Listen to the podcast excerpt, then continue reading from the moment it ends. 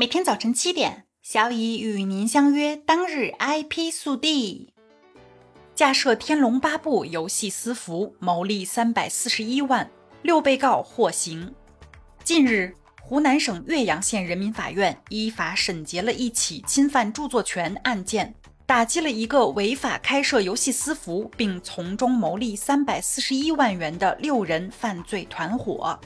法院审理查明。二零二零年二月前后，欧阳某与郑某甲合谋在网络上架设《天龙八部》私服游戏牟利。在未经北京畅游公司许可的情况下，郑某甲在网络论坛中下载该公司拥有著作权的《天龙八部》游戏源代码，并开始架设私服游戏。同年五月，二人在网络上推广并运营该私服游戏。在游戏运营过程中，贾某、陈某、郑某乙、刘某先后加入该私服游戏运营团队，其中郑某甲负责服务器的架设及保证游戏稳定运行，郑某乙负责游戏玩家的充值通道，欧阳某、贾某等人负责游戏推广和统计获利等事宜。从二零二零年五月至二零二一年六月，六名被告人在未经北京畅游公司许可的情况下。先后运营了《东方神龙》《真天龙》《新天龙》《御天记》等《天龙八部》的四个私服游戏，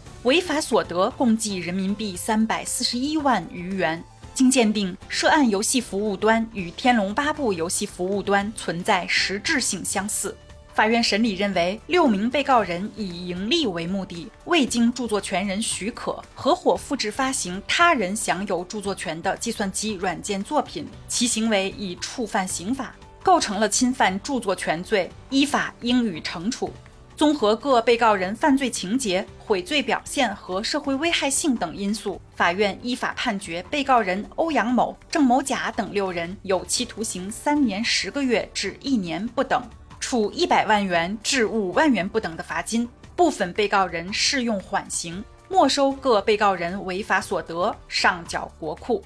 同时，法院指出，游戏私服是指未经版权拥有者授权，非法获得服务器端安装程序之后设立的网络服务器。搭建私服者可通过网民网上充值、购买游戏装备等途径非法获利，是一种侵犯著作权的犯罪行为。虽然私服较正规网游平台有种种优待，但玩家在其中的个人财产并不受法律的保护。一旦私服被依法取缔，玩家所有投入都将付诸东流，可谓得不偿失。玩家应当主动抵制私服，以便保护自身财产安全，同时打击从中获利的不法团伙。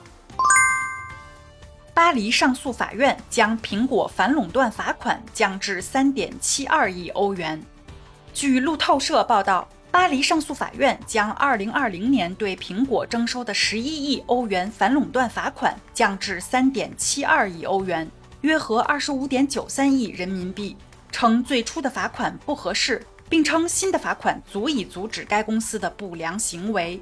二零二零年。法国反垄断监管机构发现，苹果公司对法国的苹果授权经销商施加价格要求，使其价格与 Apple Store 和 Apple.com 上的价格相一致，并指责苹果公司操纵其产品的零售市场，因此于该年向苹果开出巨额罚单。巴黎上诉法院法官认同反垄断机构的部分指控。比如，销售商在经济上依赖苹果公司，苹果滥用这种依赖关系。但关于强制固定价格的指控，法官并不支持。另外，巴黎上诉法院法官还认为，反垄断机构计算整体罚金时所选取的数字比较高，因此法院将之前的罚款削减了三分之二。苹果公司回应称，虽然法院推翻了法国反垄断机构的部分决定，这无疑是正确的。但苹果认为，更正确的是应当将之前的决定全部推翻，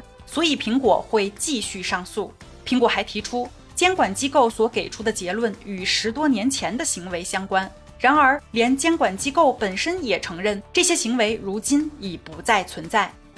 今天的 IP 速递就到这里啦。本节目由 IP 彭浩人策划，由小乙为您播报。欢迎搜索订阅每日 IP 速递。